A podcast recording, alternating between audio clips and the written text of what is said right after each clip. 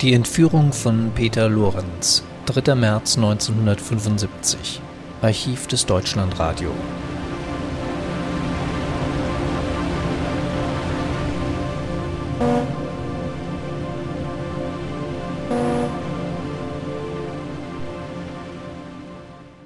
Rechtsstaatsprinzip, Staatsräson gegenüber Terroristen und das Leben von Peter Lorenz galt es in den vielstündigen Beratungen des Bonner Krisenstabes sorgfältig abzuwägen, ehe man sich, wie man zuversichtlich hofft, zugunsten des Berliner CDU-Vorsitzenden auf das Eingehen auf die von den Entführern erhobenen Forderungen entschloss Angesichts der Tatsache, dass der Bonner Runde nicht nur die zuständigen Bundes- und Landesminister, sondern auch die Spitzenvertreter aller vier im Bundestag vertretenen Parteien angehörten und sich alle Mitglieder der Runde für die jetzt getroffene Entscheidung ausgesprochen haben, nimmt Bundesinnenminister Professor Mayhofer, wie er heute Nachmittag betonte, zuversichtlich an, dass die Solidarität der Demokraten die erwartete Freilassung von Peter Lorenz überdauere. Mayhofer sagte zur Begründung des Beschlusses, auf die Forderungen der Entführer einzugehen, Hier ging es nicht um eine Entscheidung des Bundes oder nur eines der beim Ausfliegen der Häftlinge beteiligten Länder. Sie musste von den verschiedenen verfassungsmäßig zuständigen Organen einvernehmlich getroffen und gemeinsam getragen werden. Es geht hierbei darum, die Chance zu nutzen, das Leben von Peter Lorenz zu retten und dabei das Risiko in Kauf zu nehmen, die Strafe gegen bestimmte Häftlinge nicht verhängen oder vollstrecken zu können. Alle an dieser schweren Entscheidung Beteiligten haben mit unterschiedlichen Abwägungen die Rettung des Lebens von Peter Lorenz über Gesichtspunkte der Staatsräson gestellt.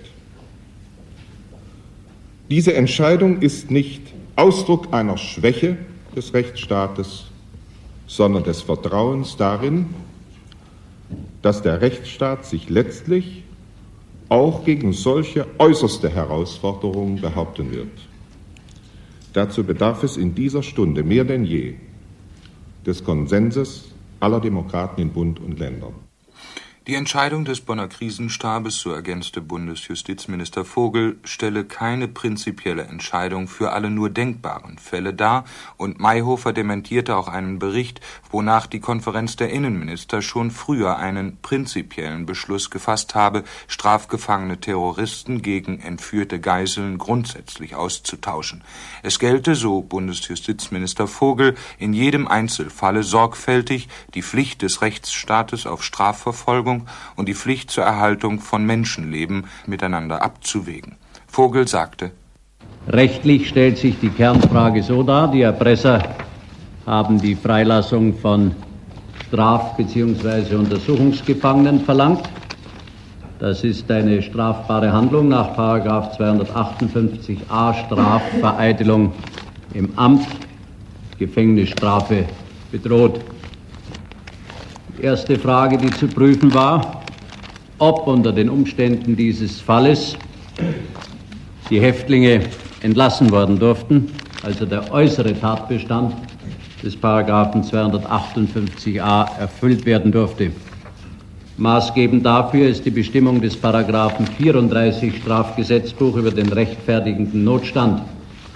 Hier wird gesagt, wer in einer gegenwärtigen, nicht anders abwendbaren Gefahr für Leben, Leibfreiheit, Ehre, Eigentum oder ein anderes Rechtsgut eine Tat begeht, um die Gefahr von sich oder einem anderen abzuwenden, handelt nicht rechtswidrig, wenn bei Abwägung der widerstreitenden Interessen, namentlich der betroffenen Rechtsgüter und des Grades der ihnen drohenden Gefahren, das geschützte Interesse, das beeinträchtigte wesentlich überwiegt geschütztes Interesse das Leben der Geisel, das beeinträchtigte Interesse der Strafanspruch des Staates und die Integrität des Rechtsstaates. Unter Vorsitz von Bundesinnenminister Mayhofer geht die Arbeit des Bonner Krisenstabes so lange weiter, bis Peter Lorenz wieder auf freiem Fuß ist. Wie aus den Worten Mayhofers zu entnehmen war, konzentrierte sich diese Arbeit am Nachmittag jetzt in erster Linie auf Regierungskontakte mit solchen Ländern, die bereit sein könnten, die fünf entlassenen Häftlinge aufzunehmen